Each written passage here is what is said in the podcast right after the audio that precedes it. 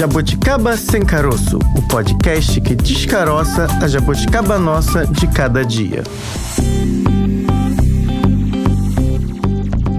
Oi, jabuticabers! Estamos aqui após um fim de semana firmes, não sei, fortes, depende do ponto de vista. Tudo bem, Bárbara Pereira? Tudo bem, depende do ponto de vista. Estamos seguindo, caminhando, É. cantando, seguindo com o bolso vazio. Com o bolso vazio, mas sonhando e trabalhando muito É verdade. para que ele volte a ser cheinho. Tomara que o chefe esteja ouvindo, hein? Aí, chefe, trabalhando muito, hein? Aí, diretoria. É, muitas horas aqui, ó. Nosso podcast bombando. E também, Bárbara, estamos bombando nas redes. Mas aí depende do nosso jabuticaber. Sim, não tô transferindo a responsabilidade, não. Mas vocês precisam nos seguir no arroba jabuticabasc lá no Twitter. E também nos dar as cinco estrelas nas principais plataformas, porque é importante para que o nosso trabalho aqui seja reconhecido e a gente espalhe o Jabuticaba Sem Caroço por aí. Eu acho que ele já está espalhado, Francine Augusto. Ele só depende dessas estrelinhas pra gente confirmar isso aí. Aperta e vota. Confirma, só faltou um barulhinho da. Não, isso daí é terça-feira, programa de política. Mas vote no Jabuticaba, já estamos fazendo aqui a vote. nossa campanha. É só botar cinco estrelinhas já tá votando. Ih, arrasou! É, bem, tá votando bem. Mas vamos pro que interessa. Vamos, Vamos. aprender a economizar mais um pouquinho, que esse é o nosso objetivo de toda segunda-feira. Como a gente pode ser uma pessoa de sucesso economizando aos pouquinhos. Business. Business. Uma mulher de negócios. Negócios, empreendedorismo. Hoje falaremos sobre a importância da fidelização de clientes para um negócio bem sucedido. Em jogo. A pergunta de milhões, já que tá na moda falar É, isso, né, né? Bárbara? Nas Depois redes você me sociais. explica por quê. Até De- hoje eu não entendi. Depois eu vou te Tô explicar. defasada. Ou então eu vou segurando até sexta-feira pra saber se isso vai dar match ou não, esse, Tá bem. esse termo de milhões. Mas a pergunta que não quer calar. O que é mais importante, na sua opinião, Bárbara, e também você, Jabuticaber? Manter um cliente ou ganhar novos? Pensando assim no lado empreendedor. Você sabe que eu sou ousada, né? Diga-me. Eu quero as duas coisas. Tudão. Eu quero tudo, é igual aquele sanduíche X-tudão.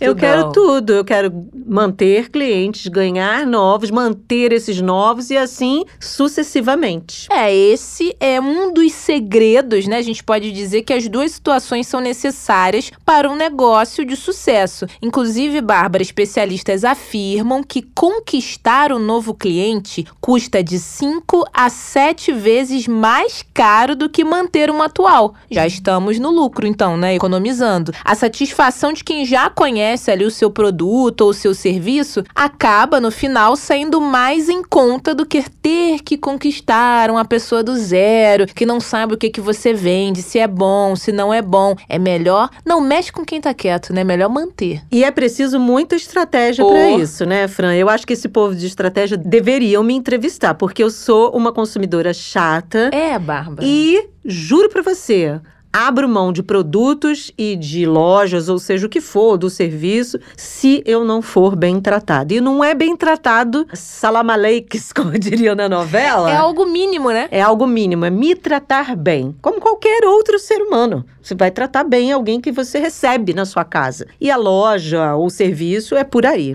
Como eu estava dizendo, as estratégias são importantes e elas ajudam a fortalecer o relacionamento É. com os clientes ativos. Cerca de 53% dos consumidores brasileiros acreditam que o atendimento, aí ó, Aí, ó. é o maior responsável pela fidelização, segundo um estudo divulgado pelo e-commerce Brasil. Quem é bem atendido não esquece. Não. E se for mal atendido também, né? Não esquece e ainda devolve aquilo, sabe como? Não comprando, contando É. pra outra pessoa. Ih, não vai naquele lugar ali, não. espalha. É verdade, eu sou dessas, tá? É, até porque essa fidelização, né, ela pode ser definida aí como uma espécie de termômetro médio ali para saber se o consumidor vai fazer um novo negócio com essa marca, né, e vai continuar ali. Agora você é, trouxe números, né, dos consumidores brasileiros de 12 mil entrevistados, isso dessa mesma pesquisa. Em agosto deste ano, Bárbara, seis em cada 10 destacaram destacaram, adivinha o quê? O despreparo das empresas no quesito atendimento. Tá faltando preparo, então, coisa que aparentemente é básica, né? Eu acho que eu tô nessa pesquisa. Ih, será? Vai, Bárbara. Porque eu andei reclamando tanto de tanta coisa. Porque é o seguinte, Fran, cliente fiel é uma propaganda gratuita. É. Ao mesmo tempo que eu reclamo, eu também falo bem, sabe? Tipo, olha, vi um serviço legal, se eu fosse você, eu faria com aquela pessoa. Ou não faz com essa loja porque ele não entrega no prazo que ele combina com você. Eu passei por uma situação outro dia Me super conta. curiosa, que eu falei, gente,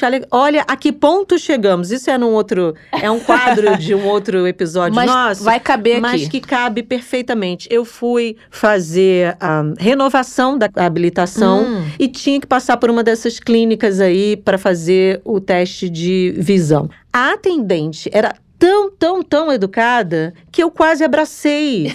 E ela não estava fazendo emocionada, nada. Eu fiquei tão emocionada. Ela não estava fazendo nada além do que é o deveria ser É. o normal, atender bem. Olá, bom dia, a senhora pode sentar aqui. Já vai atender em cinco minutos, se a senhora puder aguardar. Coisas básicas. A gente está tão carente de bons serviços e de bons atendimentos Verdade. que a gente se espanta hoje quando alguém faz um- uma loja ou uma pessoa. Quase saí abraçando, juro pra você. Quando é telemarketing, posso falar com propriedade que a minha ex-categoria já foi operadora de telemarketing, então quando eu falo, não briguem comigo, porque eu conheço o lado de lá também. Quando você liga pra reclamar, até quase sempre é pra reclamar. Ninguém vai ligar pra uma operadora pra fazer um elogio, por exemplo. Quase sempre a gente tá ali questionando alguma coisa, uma conta que veio errado, enfim, e deixam a gente esperando. Às vezes o motivo do seu contato é um, não sei, a sua conta de telefone veio uma cobrança indevida. No final das coisas, você pode cancelar aquele plano só pela forma como você foi atendido. É isso. Eu levo muito em consideração a forma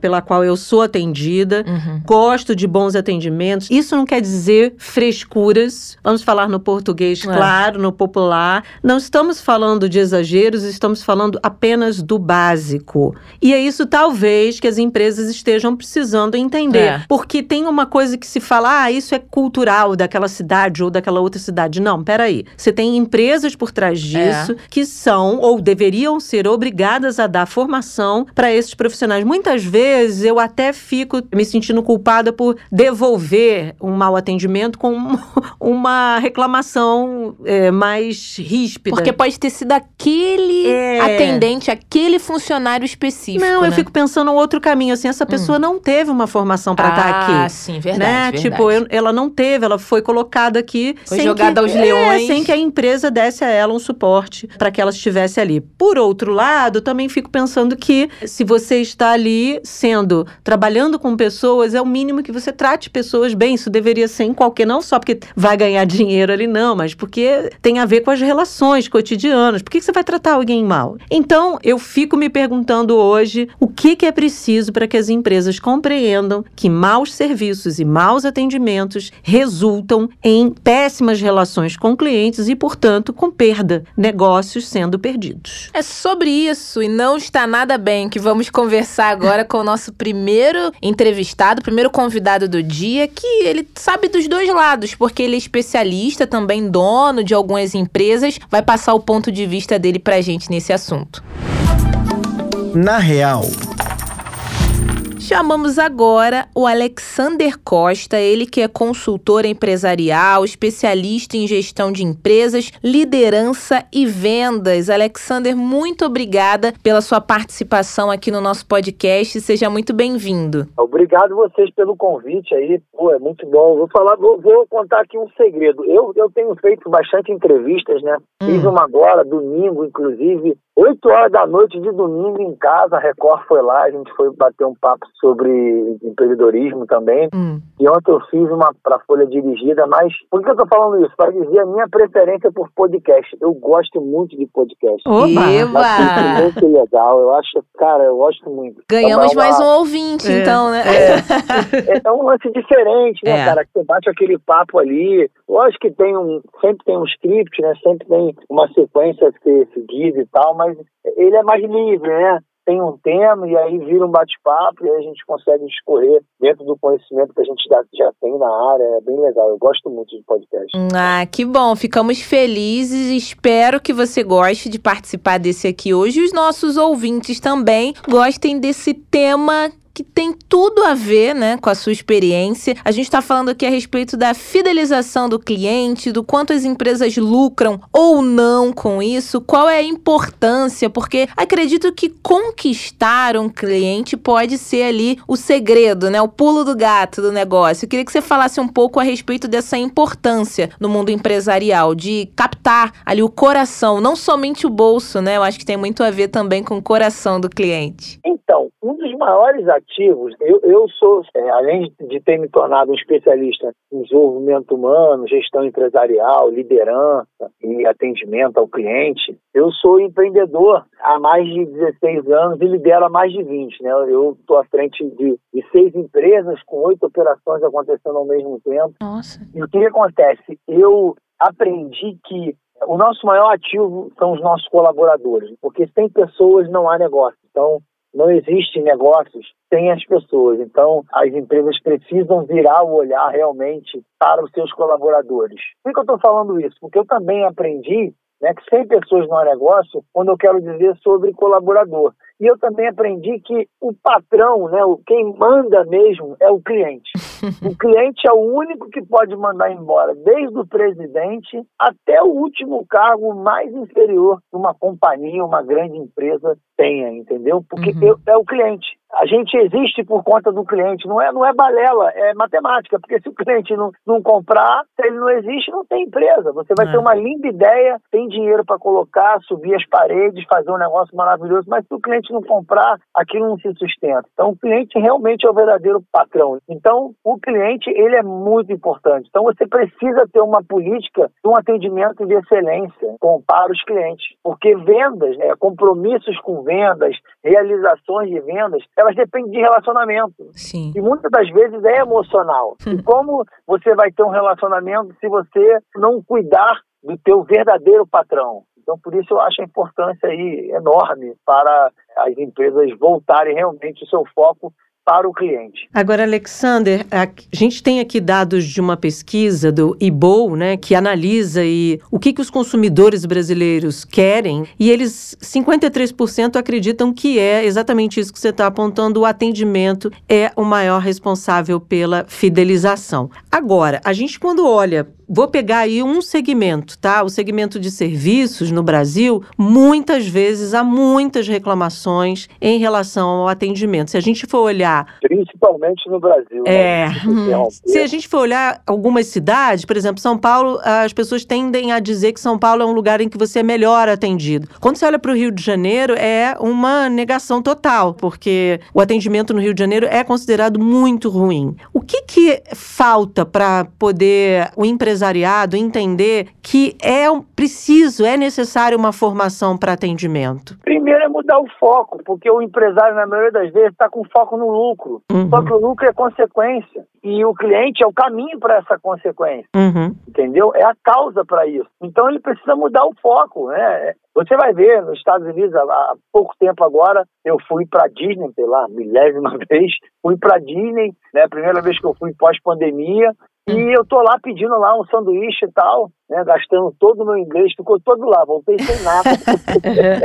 voltei sem nada, vou ter que comprar mais para voltar com o inglês para lá. E aí eu pedi lá um sanduíche e tal. Como tinha uma imagem, eu fui mostrei pra menininha lá, né, pra, pra porque eu queria aquele sanduíche. Aí eu tô lá, sentado lá, daqui a pouco veio, chamou meu nome, você tem que dar um nomezinho, Alex e tal, não sei o que, aí fui lá, peguei, aí eu vi que era errado, eu me comuniquei com ela lá do meu jeito e mostrei pra ela né, que tava errado, ela, ah, tudo bem e tal, e aí eu acho que era o momento dela sair do caixa, ela saiu do caixa porque foi lá pra dentro, aí eu tava com a minha noiva, eu comentei, poxa, caramba, vou ter que comer isso aqui mesmo, a menina falou, ok, mas saiu dali, Aí eu comecei a comer o meu antigo, né, que era o errado. Daqui a pouco, tem Alex de novo, eles me deram o sanduíche certo. Eita. Nem quiseram saber do outro, entendeu? Eu poderia estar, de certa forma, de má fé, lógico que eu não estava, realmente era o errado, era gostoso, era, mas enfim, é o foco. Não está preocupado que fez mais um sanduíche, entendeu? Uhum. Está preocupado, está preocupado em atender bem o cliente e está preocupado, sabe em quê? Em realizar uma experiência, não é uma venda. Uhum. O empreendedor que acha que está vendendo, ele vai vender por pouco tempo. Ele precisa criar uma experiência na pessoa, que é o cliente naquele momento. Criar programas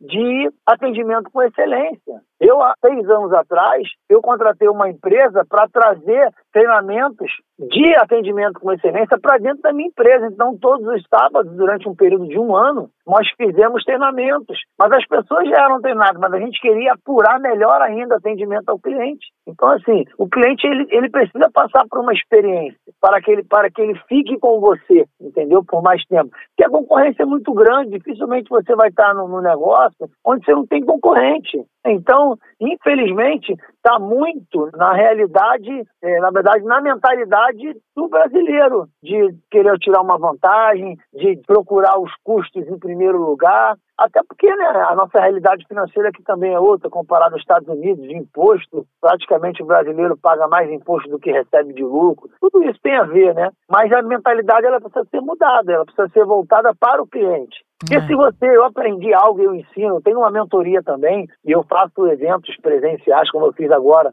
no final de semana, né, um evento a virada, gestão e liderança, eu falei muito sobre isso lá, uhum. sobre mentalidade. Você não muda resultado se você não muda a mentalidade primeiro. E primeiro você muda a mentalidade, depois você muda o que você pensa, depois você muda as suas ações para aí sim mudar os resultados. Então, se o empreendedor não mudar a mentalidade de como ele deve tratar o seu cliente, em vez de vir, gerar uma venda, ou como dizem, virou a venda, realizar uma experiência com esse cliente, ele vai continuar nessa mesmice aí, e aí isso reflete diretamente no atendimento ao cliente, entendeu? E como explicar, né, tentar achar uma justificativa para essa espécie de despreparo de algumas empresas, mesmo ela tendo um tamanho significativo? digo isso porque às vezes a gente escolhe um produto ali, seja no âmbito da alimentação, vestuário, não, eu vou na marca tal, porque ali pelo menos eu teoricamente, uhum. né? Sei que tem qualidade, ser bem atendido, só que chega lá,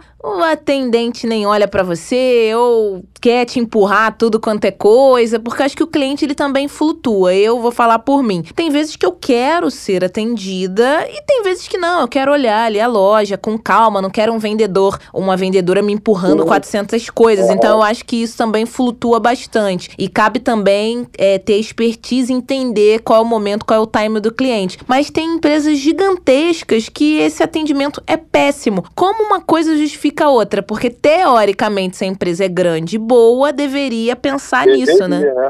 Então, eu vou dar um exemplo meu agora, né?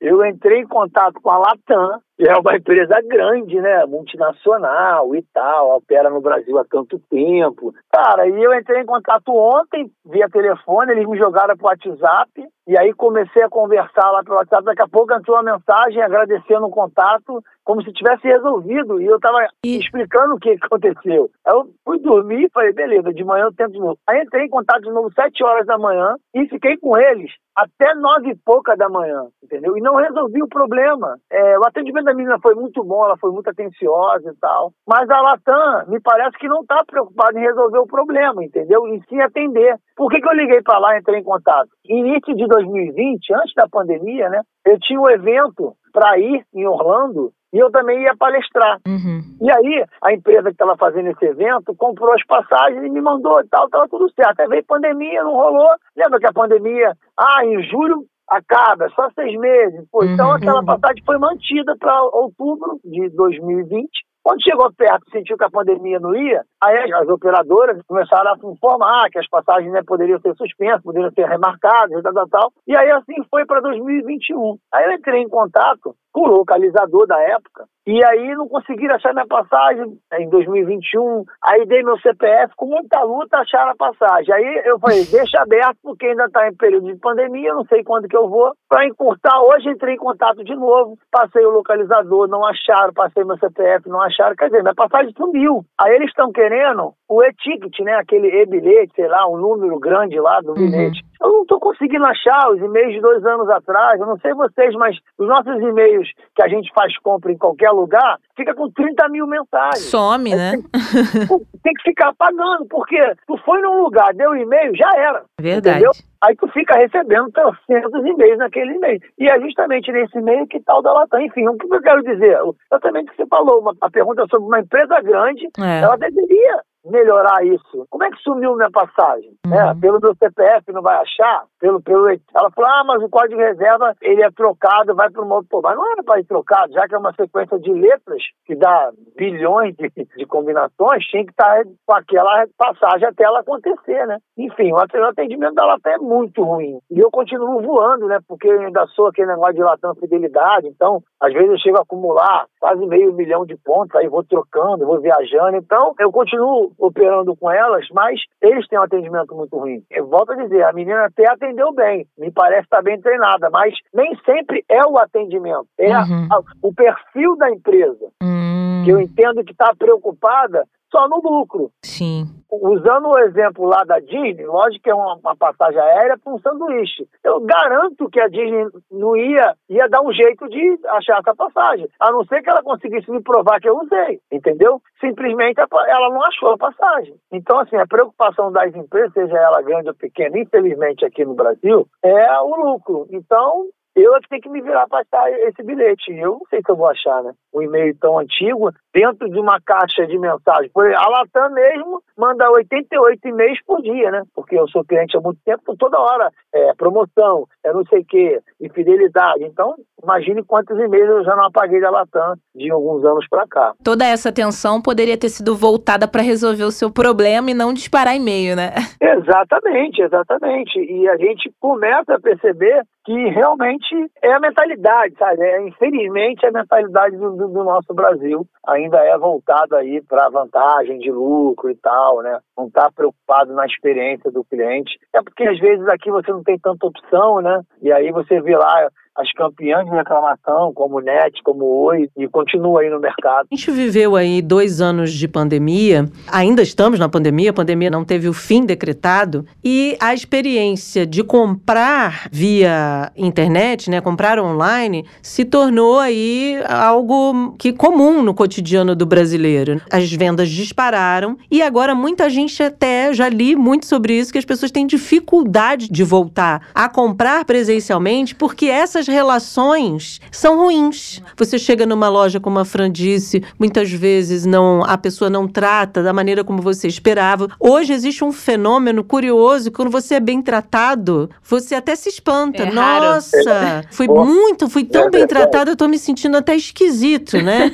a exceção vira regra. Né, Exatamente. Né, o que, que as empresas, além da questão da mentalidade, vão precisar rever aí nas suas práticas para poder buscar esse cliente cliente de volta, porque na internet você também limita ali a, a, possibilidade de compra. Eu entro, compro uma coisa só e acabou. Não vou ficar lá olhando horas a página de uma determinada empresa, de uma determinada loja. No físico, por mais que às vezes possa ser chato, você pode acabar convencendo alguém a levar mais um produto, a voltar. A experiência foi tão boa que eu vou voltar. O que, que você acha que vai ser necessário para que essa mentalidade do empresário possa mudar também e pensar nisso? Atendimento presencial é hoje algo que faz diferença também. É, o empresário que sai um pouco na frente, o empreendedor, embora não, não, não foi decretado oficialmente o fim da pandemia, a gente vive aquele momento pós-pandêmico e tal, o que saiu na frente está correndo na frente ainda, sabe uhum. por quê? Porque existiu, existe né, uma demanda reprimida em vários setores.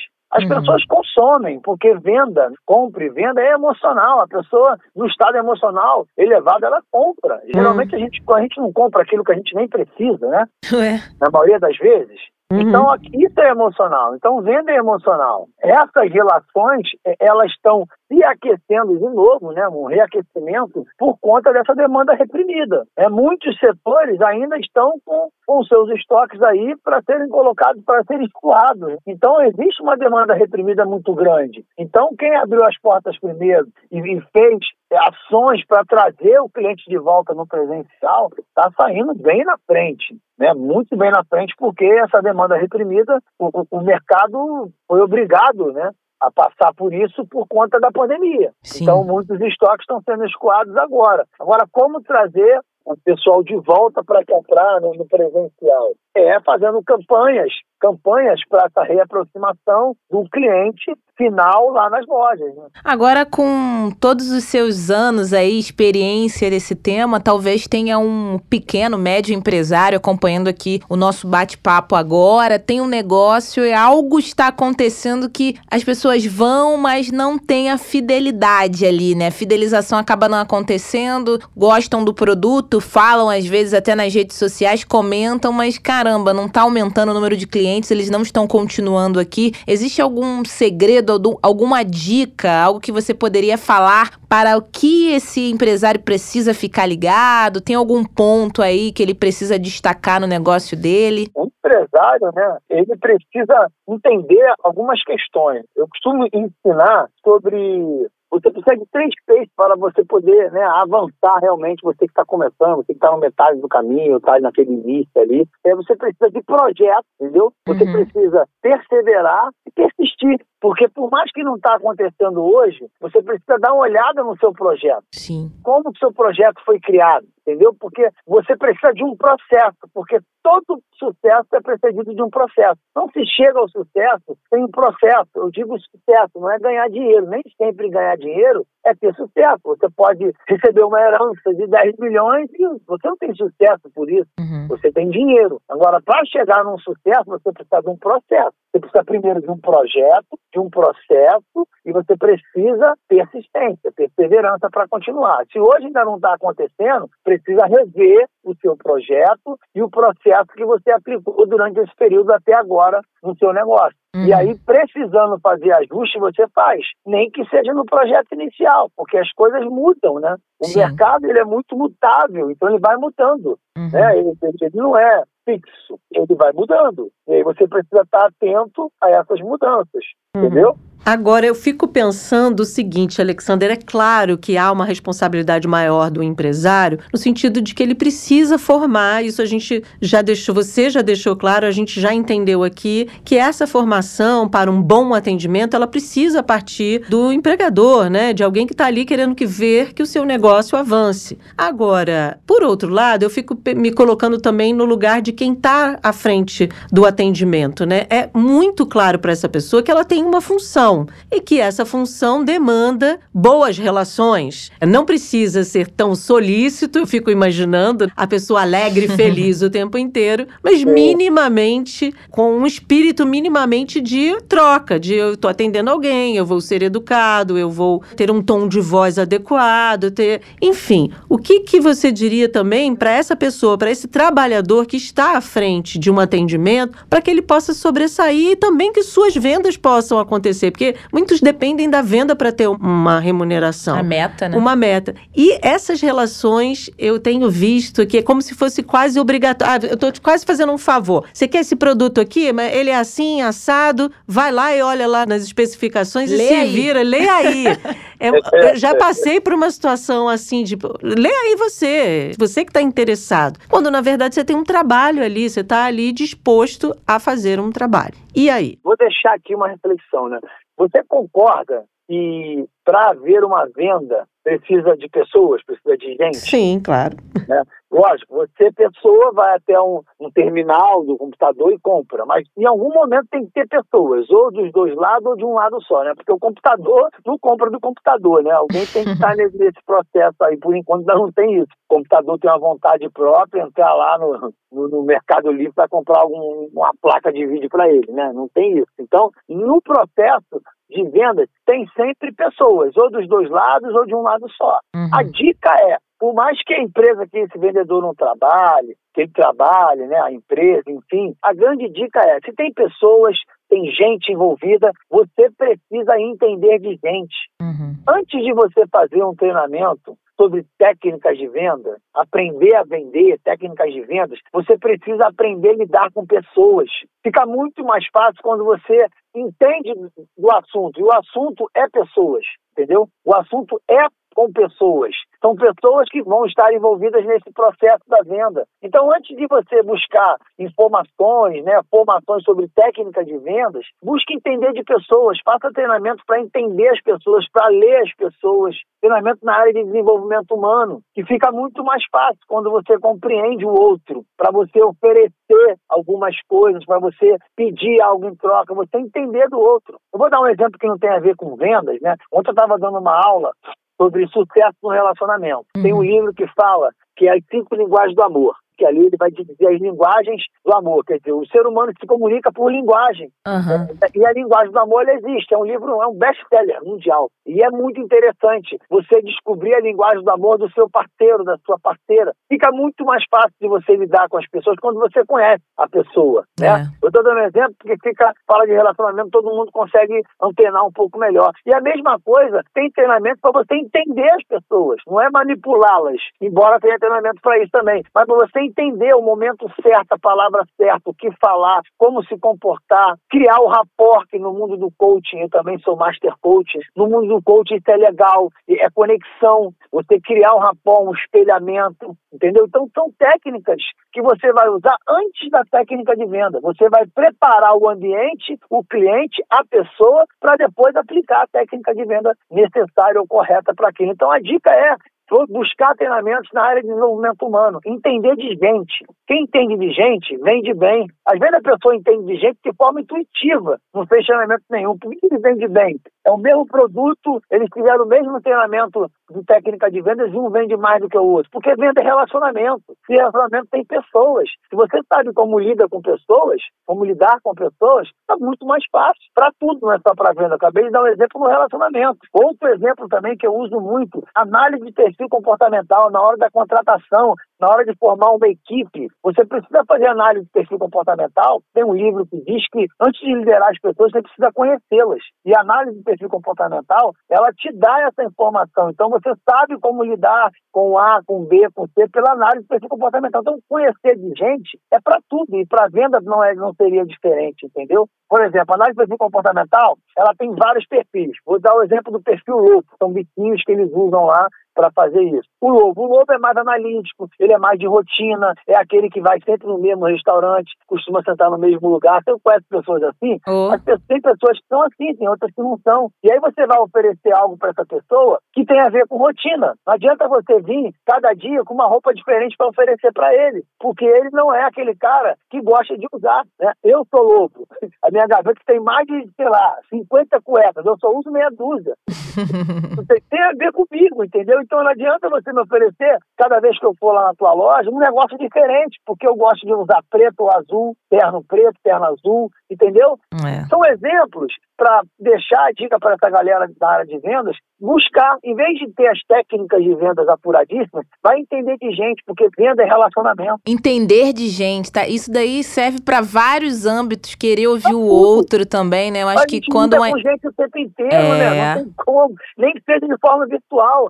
Verdade. É, existem alguns relacionamentos, como o relacionamento intrapessoal, que é você com você mesmo. Existe um relacionamento horizontal, que é o interpessoal, é você com pessoas, seja de forma virtual ou não. E existe o um relacionamento, para quem acredita, e eu acredito, o relacionamento vertical, que é você com Deus. Então você tem relação o tempo inteiro. Ah, Entender Verdade. de gente vai facilitar tudo para você, inclusive vender. Oh, é importante. Agora, Alexander Costa, antes da gente se despedir aqui desse bate-papo, queria que você deixasse a informação informações como te encontrar nas redes sociais, alguém quiser aí participar de uma palestra sua, aprender ainda mais com você. Ah, vou deixar só que vocês aí gostaram. Vocês ah, gostaram, com certeza gostamos. Queremos bis. O meu Instagram né, é alexandercosta.oficial, hum. é o meu hum. Instagram. O meu canal do YouTube também é Alexander Costa, meu Facebook também é Alexander Costa. Então pode me seguir lá nas redes sociais, ver o meu canal do YouTube tem sempre coisas nessa área, né?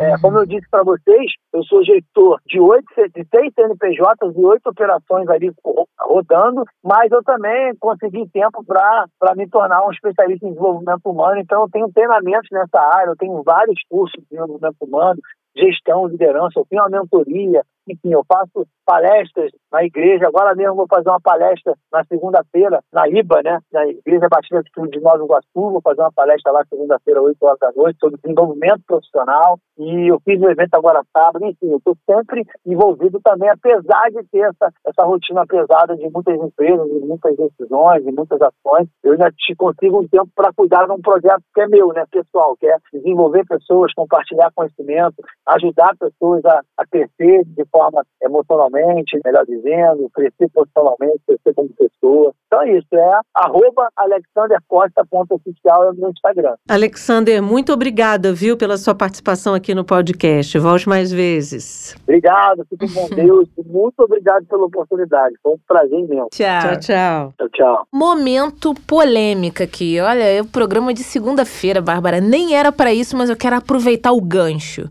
Na sua opinião, Bárbara, o cliente sempre tem razão?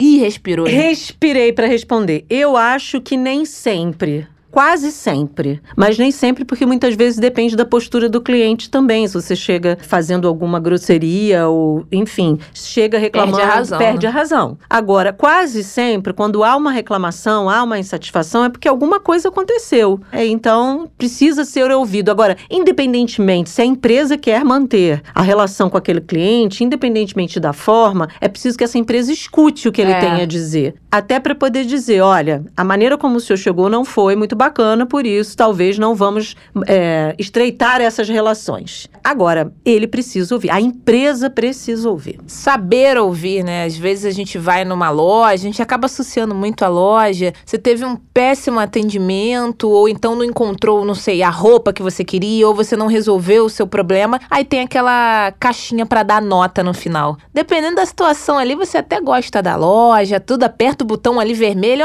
Ah, não quero pesquisa de satisfação nenhuma nenhuma, não. Ter canais que você converse com seu cliente, né? Pergunta. Vendeu algum produto? E aí, o que, que você achou? O que, que poderia melhorar? Eu gosto de preencher aqueles questionários. Muita gente não gosta, mas no final eu sempre não vou só no 10, no 5, a nota que for, não. Eu gosto de escrever. Ah, eu gostei disso, veio bem embalado. Eu acho que da próxima vez poderia, vocês poderiam informar algo que aconteceu. Eu acho que a gente também, nós clientes, não botando só a culpa ali, né, na empresa, no empresário, a gente também também tem que fazer a nossa parte, não nos culpabilizando, mas para termos um serviço de qualidade, a gente tem que falar, tá, mas o que que você quer? Porque deixar pro outro adivinhar também é difícil. Enfim, Bárbara, tem mais entrevistados chegando, né? Tem mais, mas hoje eu tô cheia de exemplos. Vou te dar um exemplo Quero, que ocorreu gosto, comigo outro gosto, dia. Vai. Eu tirei dinheiro no caixa, veio uma nota de 100. Nesse dia eu tava rica. Há quanto tempo eu não vejo uma nota de 100? Foi assim. e aí eu fui comprar duas águas e a menina do caixa teve um verdadeiro ataque. Gente! ela ficou bravíssima porque eu tinha 100 reais para comprar só duas águas. Ela não tem o troco, isso não é coisa que se faça. Bem, Vamos pensar que. Tadinha da carpa. Vamos pensar o seguinte: na lógica do cliente tem sempre razão. Se eu tenho dinheiro e o produto está ali para ser vendido, quem tem que ter o troco é a loja, a empresa. É. Quem não deu a ela, a caixa, as condições para que ela trabalhasse, ou seja, o troco, foi o empresário, o patrão dela. Então eu não posso ser culpada pelo fato de eu ter dinheiro, um dinheiro, uma nota claramente alta, uhum. para dois produtos relativamente baratos, tá? Porque duas águas dá quase 12, 15 reais num posto é, de gasolina. Não tá barato, não. Não tá barato, não. Então, assim, o que, que eu acho que as pessoas precisam pensar? Parem de culpar também o consumidor. É. Né? Ah, você que não tem o troco, você que tá me criando um problema. Peraí, eu sou o consumidor. Eu quero comprar a água. Se você não tem o troco, é porque a empresa não se preparou para atender bem seus clientes com trocos. E quem entende tudo sobre consumidor, comportamento, vai conversar com a gente agora, a nossa próxima entrevistada de hoje. Alguém me explica?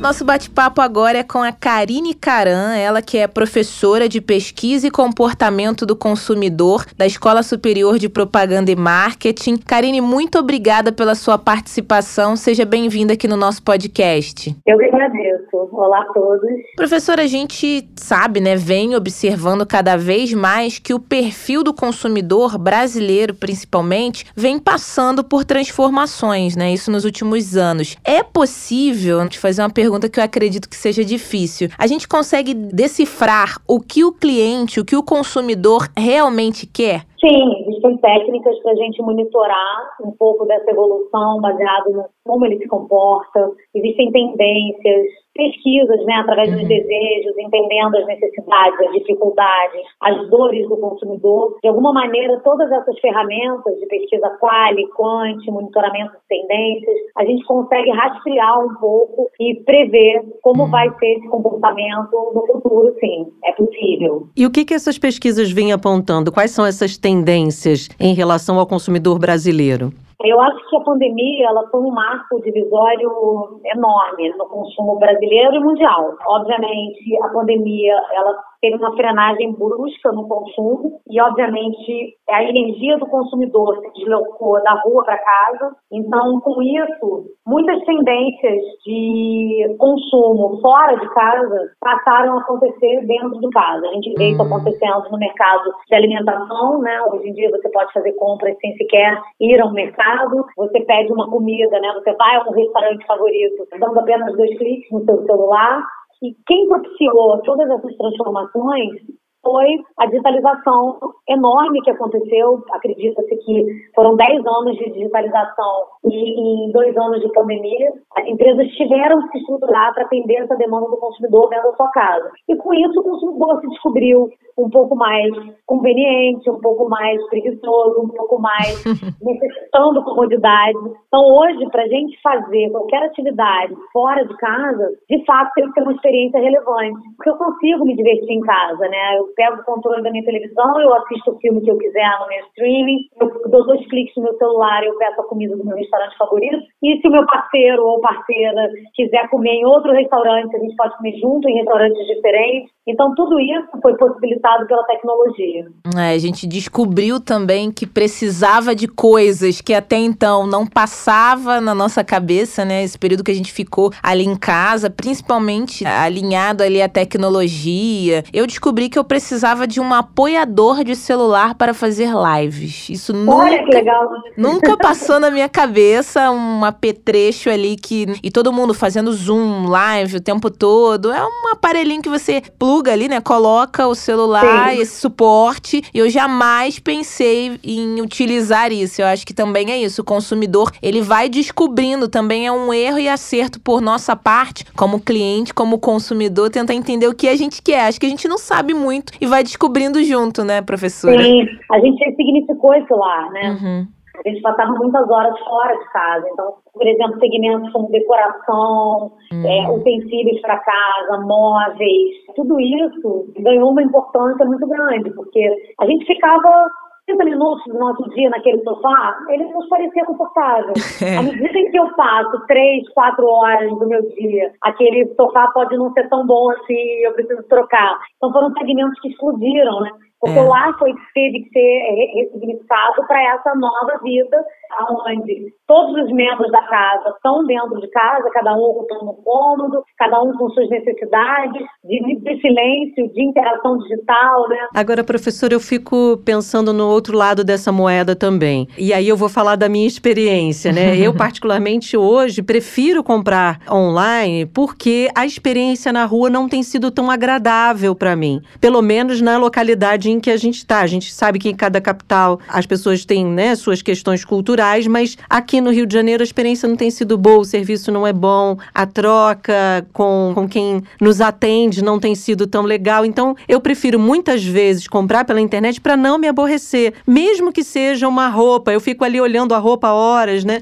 Meço, tem lá agora a tabela de medidas e tal, porque quando você chega na loja também tem aquela insistência em levar algo que você não quer e você já também não quer viver vivenciar isso, você não quer perder tempo. Enfim, imagino que outros clientes também tenham tido ou tenham começado a pensar dessa maneira, né? Sim, você vê como o comportamento do consumidor ele, ele exige das empresas uma mudança estratégica. Né? Uhum. Né? A gente tinha resistência em comprar online, e à medida em que essa era a única forma das empresas sobreviverem, elas se equiparam para que a gente conseguisse comprar com conforto e segurança. Alguns dados já mostram que o abismo digital que existia entre os jovens e os mais velhos, em termos de consumo, né, de e-commerce, não acontece mais, né? Então a gente trouxe inclusive os mais velhos para esse consumo, a gente é, tirou as barreiras e os medos de consumo e agora o desafio está indo na outra ponta, porque se de fato essa experiência na física, digamos assim, não for de fato muito relevante, para que, que eu vou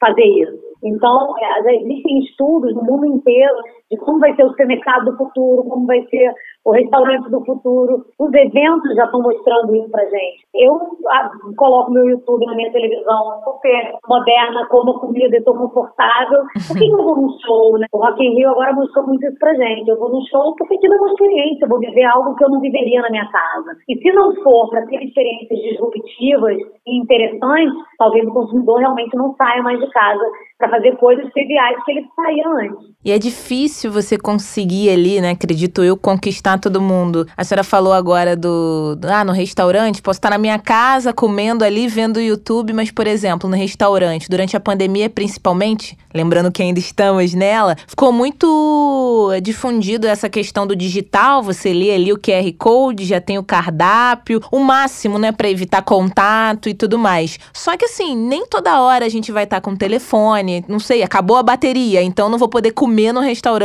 porque eu não tenho cardápio. Outro dia, recentemente, eu fui no restaurante e fiquei irritadíssima porque não tinha o, o cardápio físico e, não sei, meu telefone não tava tá lendo ali o QR Code, mas foi um transtorno porque para comer aquilo eu já almocei irritada, já a experiência já não foi legal. Então é aquilo, você tem que se adaptar, se atualizar. Nossa, é muito legal ter o cardápio no QR Code. Mas e quem não tem um celular? E as outras situações? Ou uma pessoa com mais idade que não gosta de mexer no celular? Isso eu acho que também é um desafio constante ali das empresas. Você ter que agradar todo mundo ao mesmo tempo, né? Isso porque, de fato, a experiência não foi repensada, né? Uhum. A gente está tentando, de alguma maneira, trazer uma experiência que é de casa fora. Tem um exemplo agora, não sei se você lembra, que o Claude Estragou, né, uhum. lançou um restaurante baseado em experiência. Ele pega 12 pessoas e propõe que elas viajem numa degustação com trilha sonora, projeção uhum. de luzes, fotografia, artistas na parede. O que ele está tentando? Ele está tentando fazer com que vale a pena sair de casa. Se for para comer comida do hoje, eu como em casa.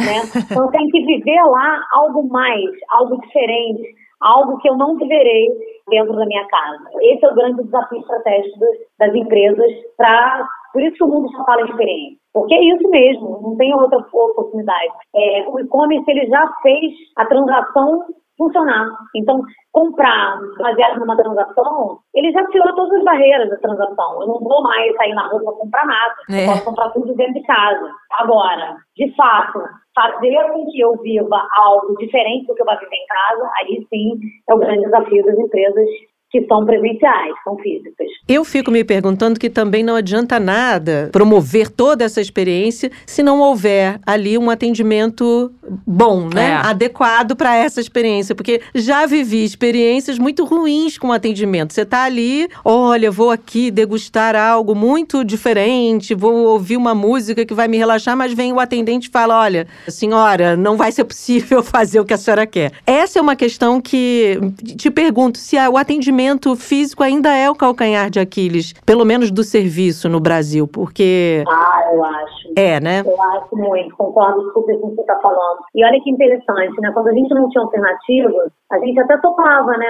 A gente fala, há quantos anos a gente fala que serviço no Brasil é ruim, é. que a gente precisa melhorar. E nunca houve um interesse genuíno para que esse investimento acontecesse, para que a gente treinasse as pessoas, capacitasse essa mão de obra para ter um atendimento uhum. melhor.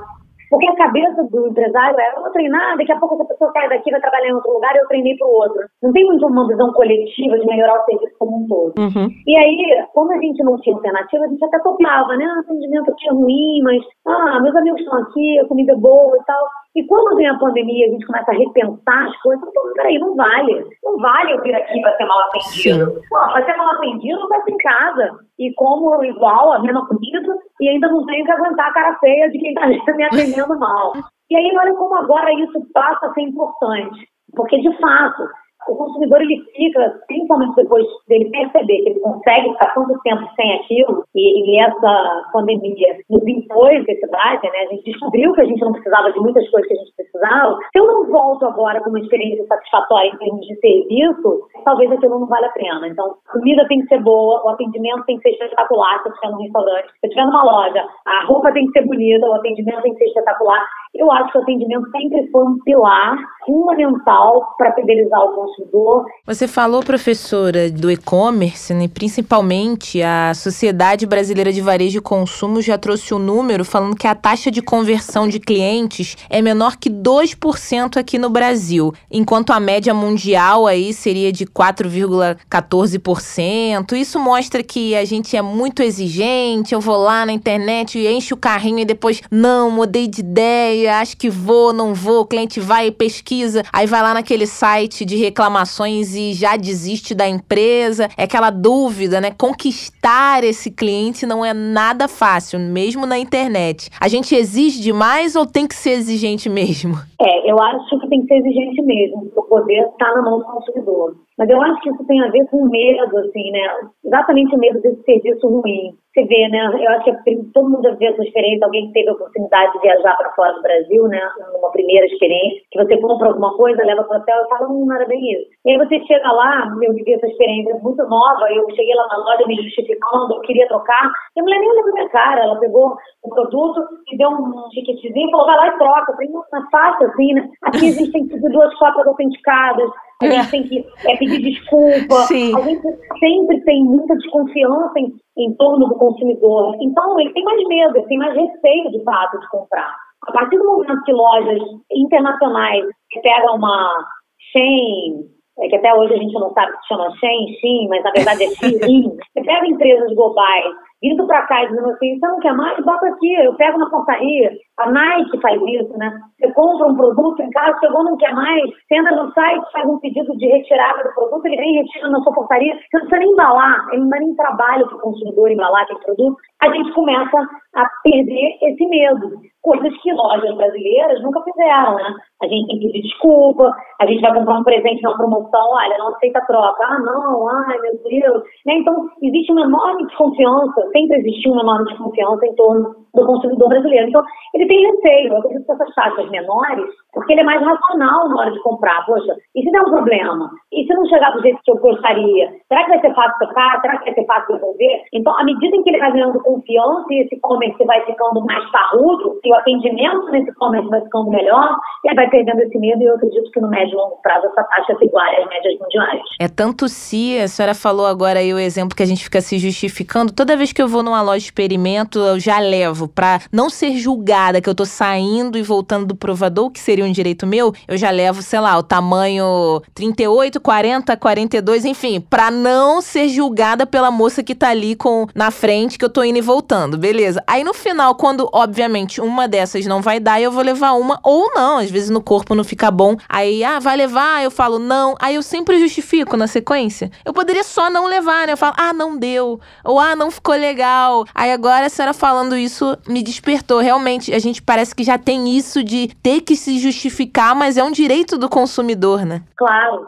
E a gente tem culpa, né? É. Poxa, é. ela gastou tempo, desdobrei tudo. É eu fiz uma bagunça, experimentei 18 peças, não vou levar nenhuma, é, não vou levar nenhuma. Desculpa, hoje eu não vou, amanhã eu vou. E a empresa que tem uma cabeça voltada para o consumidor, ela entende que naquele dia eu não momento da compra, mas eu posso voltar outro dia Sim. e comprar aquela roupa que eu nem experimentei, que eu experimentei no outro dia. É. Talvez eu não esteja num dia bom, enfim, a compra é um processo. É isso que as empresas precisam entender. A compra não é uma transação. Eu entro, compro, tchau, graças a Deus, ganhei seu dinheiro. A compra é um processo.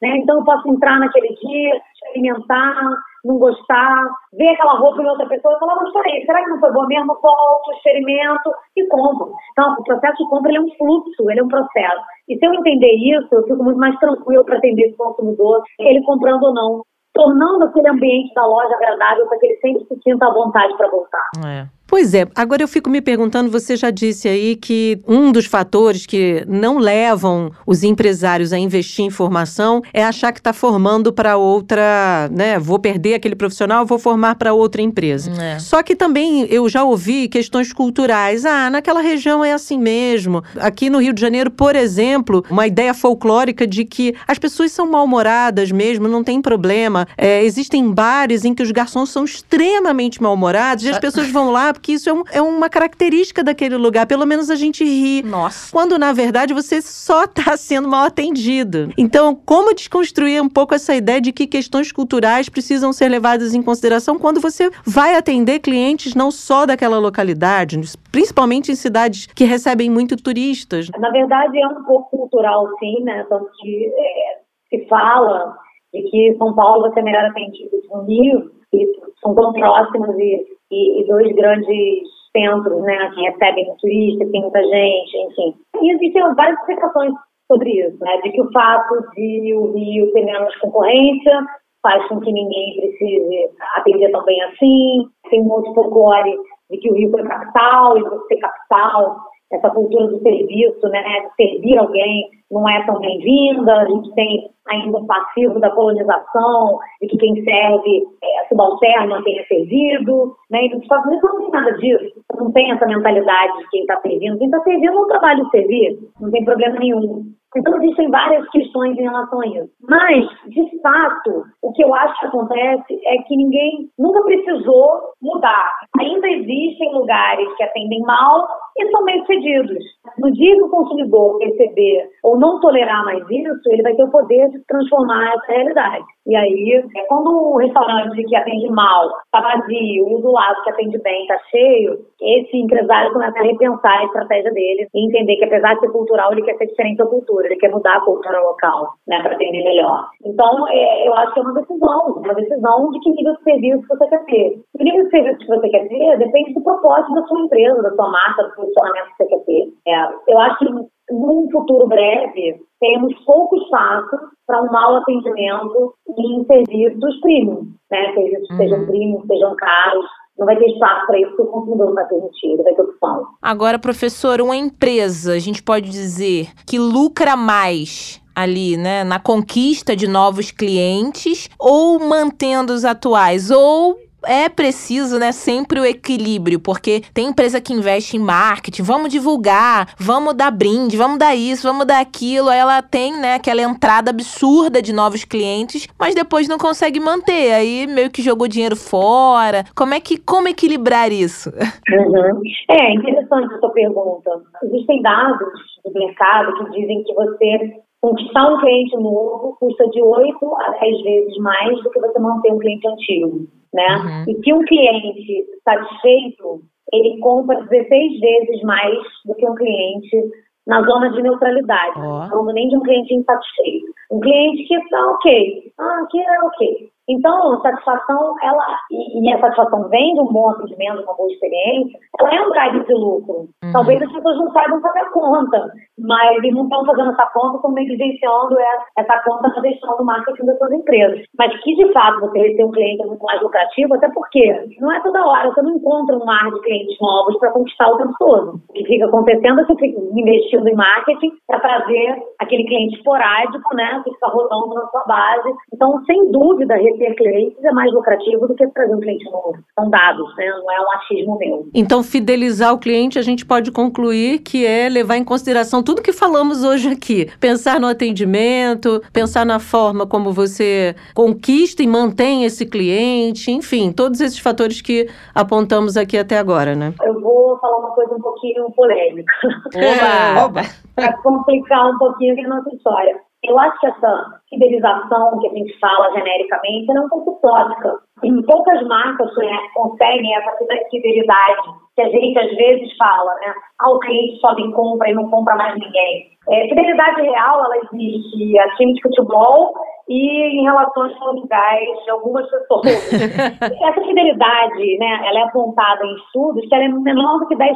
10% dos seus clientes não se trocam de jeito nenhum. E marcas como Apple, enfim, e outras que estão mais no topo da onda conseguem essa fidelidade. Então, o que a gente tem que fazer é construir boas experiências, bom atendimento. Karine Caram, professora de pesquisa e comportamento do consumidor da ESPM, muito obrigada, viu? Foi uma, uma aula aqui, como diz Fran, É. sobre como, como pensar esse consumo e esse consumidor e essa relação. Muito obrigada, Foi viu? ótimo. Eu que agradeço. Beijo Tchau. grande. Tchau, tchau.